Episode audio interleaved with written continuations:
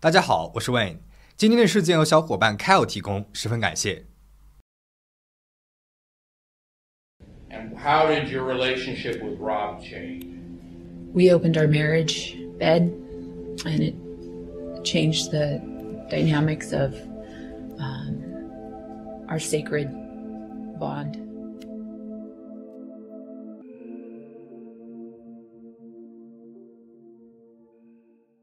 二零一四年八月十七日是个周日，一大早，三十八岁的罗伯特·罗蒙被一个电话叫去给同事换班。罗伯特在铁路上工作，做着类似于装卸火车车厢机车的工作。他和妻子儿女住在美国加州的西伦戴尔，那工作的地方距离他家开车的话大概是四十五分钟。出门前，罗伯特跟妻子说，他上完班就会回家的。那天上午，妻子萨博琳娜给罗伯特打了一个电话。罗伯特说他正在铁路上忙，待会儿呢就准备吃午饭了。萨博琳娜呢就去看望了一下自己的母亲。到了下午五点左右，她又给罗伯特发了一条短信，但是没有收到回复。萨博琳娜呢也没有在意，因为她知道丈夫的工作忙起来是怎么回事儿。晚上八点钟，罗伯特应该到家了呀，但是他还是没有回来，发短信不回，打了好几个电话也没有人接。过了一会儿，两个罗伯特的同事来到了家里面。他们告诉萨布琳娜，罗伯特在工作当中受伤了。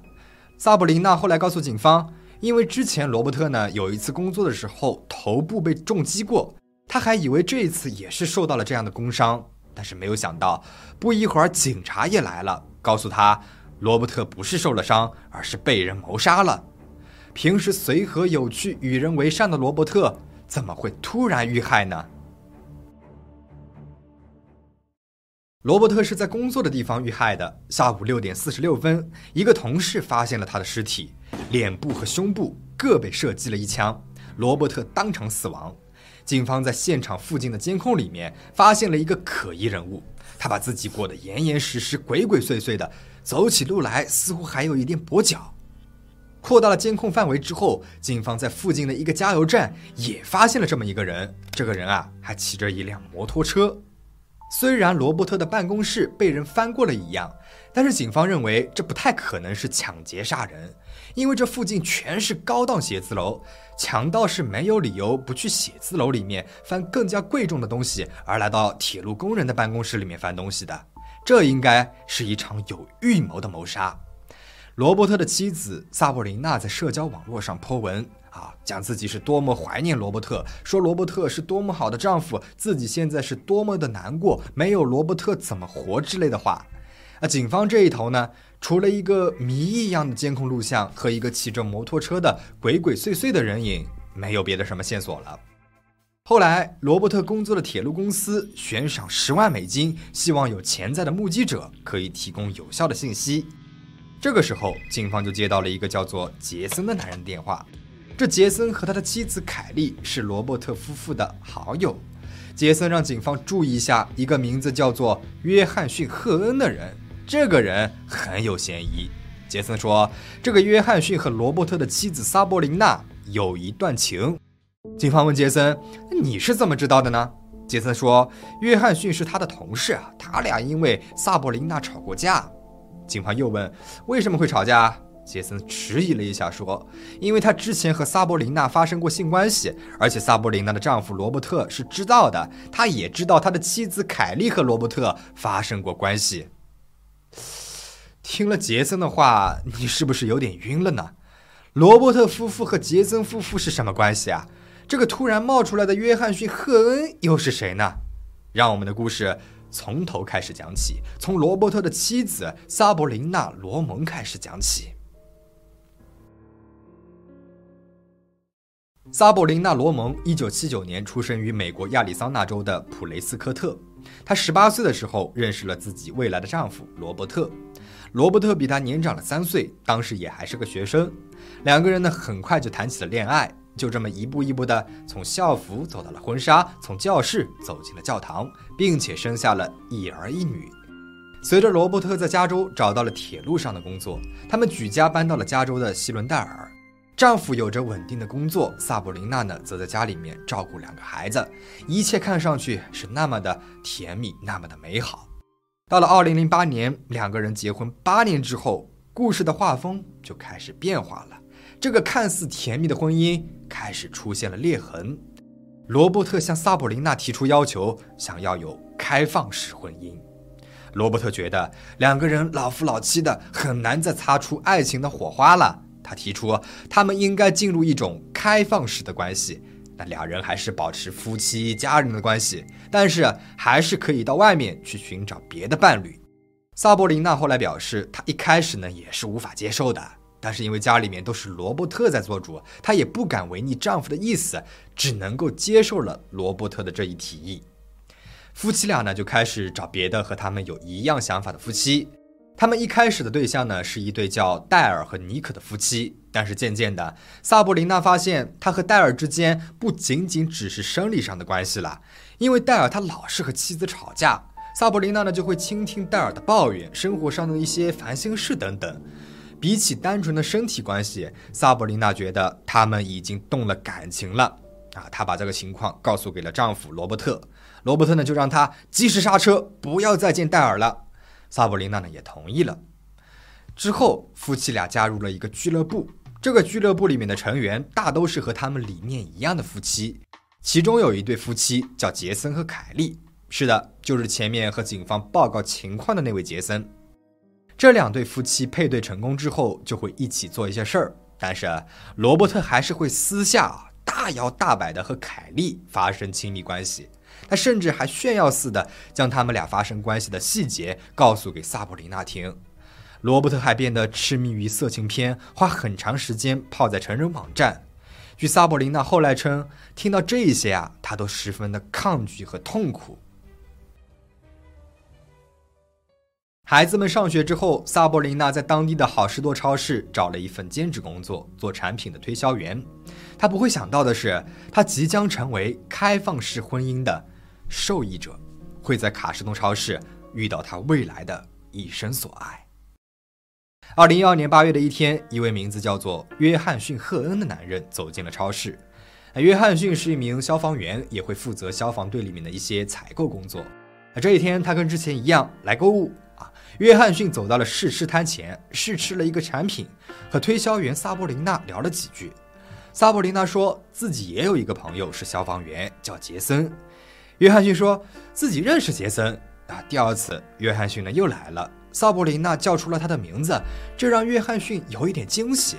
两人在好事多超市见了第三次，约翰逊呢就要了萨博琳娜的电话号码，萨博琳娜毫不犹豫的就给了。约翰逊后来说自己一开始并不知道萨博琳娜结婚了，因为萨博琳娜她当时啊没有戴着结婚戒指。俩人开始频繁的发短信调情。一周之后，约翰逊突然接到了萨布琳娜的电话。萨布琳娜问他：“你知道我结婚了吧？”萨布琳娜说：“因为工作的时候他是不戴戒指的。”两人说好只做朋友，但是调情的短信却还是继续发着。约翰逊二十二岁，没有谈过稳定的恋爱，成长于一个基督教家庭，而且从小呢就想当一个医护人员。他一直努力学习，早早就取得了医护人员的资格执照。约翰逊虽然比萨布琳娜小了十岁，但是他们之间并没有代沟。萨布琳娜她喜欢约翰逊的活力，而约翰逊呢则偏爱萨布琳娜的成熟和韵味。两个人很快就沉醉在了深深的爱意之中。俩人发生第一次关系之后，约翰逊忍不住去想他们的未来，但是想到萨布琳娜已经结婚了，他跟萨布琳娜说他看不到未来，还是就此止步吧。萨布琳娜呢也同意了，说那还是做回朋友吧。但是俩人并没有按照商量好的，还是持续保持着情人关系。两三个月之后，约翰逊问杰森要罗伯特的电话号码。杰森说：“他知道了约翰逊和萨博琳娜的关系了，要约翰逊离萨博琳娜远一点。”约翰逊平时看起来很温顺的一个人，突然大发雷霆，还让杰森离萨博琳娜远一点。二零一三年三月，约翰逊突然接到了罗伯特的电话。罗伯特说他在他妻子手机里面看到了他们那些露骨的聊天记录。约翰逊吓坏了，马上道了歉。通话大概是十到十五分钟。打完电话之后，罗伯特气得把手机扔在了地上，和萨博琳娜大吵了一架。争吵过以后，萨博琳娜同意以后不再见约翰逊了。当然，他还是没有做到。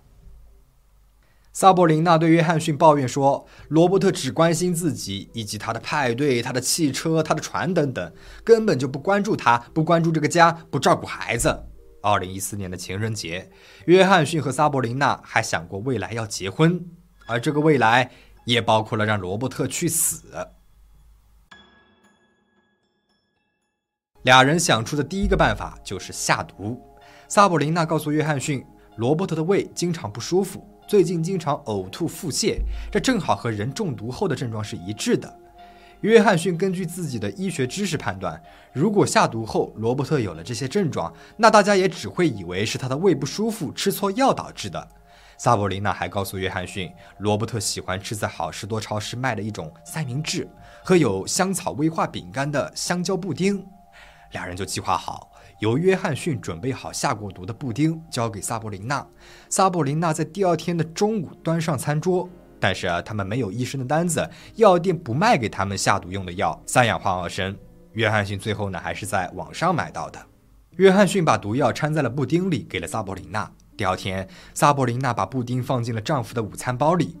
罗伯特拿着午餐包就去上班了。罗伯特一离开家，萨博琳娜立马给约翰逊打了电话。俩人越想越害怕。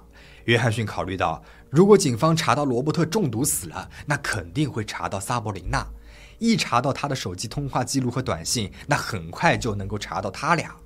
现在行动还不是时候，于是下毒行动马上被取消了。萨博琳娜呢，也马上打电话给罗伯特说，布丁里的香蕉坏了，不要吃。后来，约翰逊给萨博琳娜弄了一个虚拟号码，俩人之后都在虚拟号码上联系。之后，俩人还考虑过制造车祸，但是后来又觉得太危险了。约翰逊认为，也许啊，直接走到罗伯特的面前杀了他是最保险的。萨博琳娜向约翰逊详细的描述了罗伯特工作地方的环境。考虑到约翰逊要在晚上行动，萨博琳娜建议他骑摩托车，不要开车了，因为他车子的引擎声啊太大了，摩托车的声音呢还小一点。然后就到了二零一四年的八月十七日，我们开头提到的那一幕，罗伯特被射杀了。警方只有一个谜一样的监控录像，以及一张骑着摩托车的身影图。然后杰森呢就来告诉警方，让他们调查一下约翰逊。警方没有马上调查约翰逊，而是先叫来了萨博琳娜进行询问。警方故意问他认不认识一个叫约翰的人。萨博琳娜说了两个人，但都不是约翰逊。警方直接问他和约翰逊·赫恩有没有一段情。萨布琳娜矢口否认，表示自己和罗伯特的婚姻非常和谐。然而证据确凿，警方当然是不相信他们的，并且他们还发现萨布琳娜为罗伯特买了一笔保险，保险金额为三十万美元。这可别说是警察了，哪怕是一位读过侦探小说的初中生，都要对这位满嘴跑火车的女人起疑心了。于是，警方开始对萨博琳娜进行了更细致的调查工作。警方发现了萨博琳娜和约翰逊联系的那个虚拟号码，他们通过隐秘的手段监听了这部手机，也想听听他们的对话当中会不会披露一些案件的细节。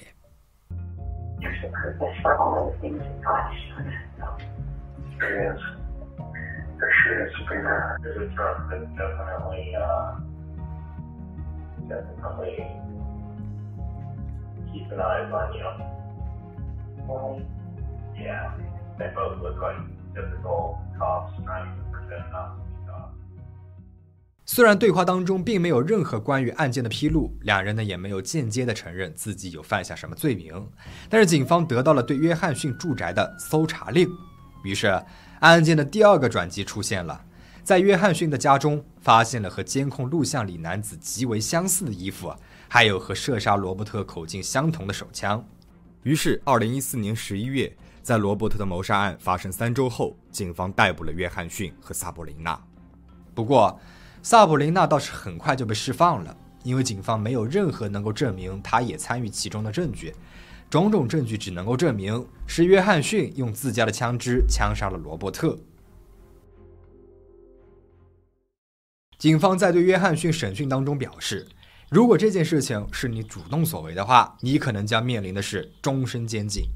约翰逊一听呢就着急了，他对自己和萨博琳娜的婚外情和他们作案的事实供认不讳。于是萨博琳娜又被带了回来。但他还是坚持自己对于谋杀一事毫不知情，还说自己最大的错误就是告诉约翰逊罗伯特在哪里工作。This is so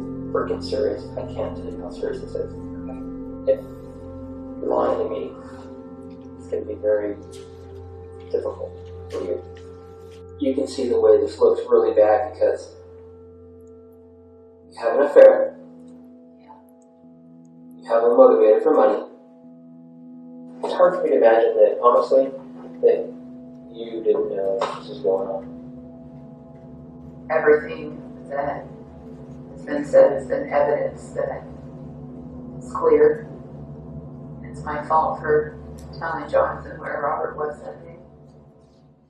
警方没有足够的证据证明萨博琳娜有罪，但是约翰逊呢，却一五一十地说出了他们的作案计划。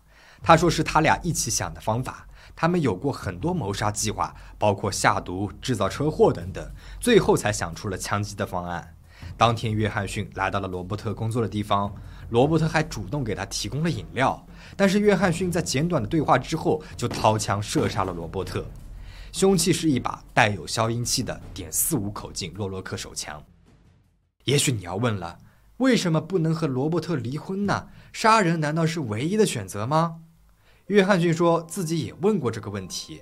萨博琳娜后来给出的解释是。他认为他的家人朋友和罗伯特的关系都很好，一旦离了婚，他们就会质疑他的人品，这是第一个，也是最主要的原因。其次，萨博琳娜在日常生活当中很少与罗伯特沟通，她也很害怕罗伯特。如果他提出离婚的话，那不可避免的俩人会争吵，不知道罗伯特会做出什么事儿来，会说出什么话来，他不想去面对。第三，萨博琳娜对约翰逊说：“如果要失去他，罗伯特宁可死掉。”与其让他在痛苦当中死去，不如给他一个痛快的。三个理由看起来一个比一个离谱，但是约翰逊还是听信了他的话。然而他不知道的是，萨博琳娜却计划将一切归咎在他的身上。在法庭上，萨博琳娜对他们俩的婚外情不再隐瞒，然而他对于指使约翰逊杀人的事实矢口否认，并且声称自己完全不知道约翰逊做了这件事情。二零一七年十月五日，对萨博琳娜的审判开庭了。检方指控他一级谋杀、教唆谋杀以及作伪证。约翰逊作为证人站在了证人席上。庭审当中，萨博琳娜仿佛是受过专业律师的训练，对于检方的指向性问题也是一一避开。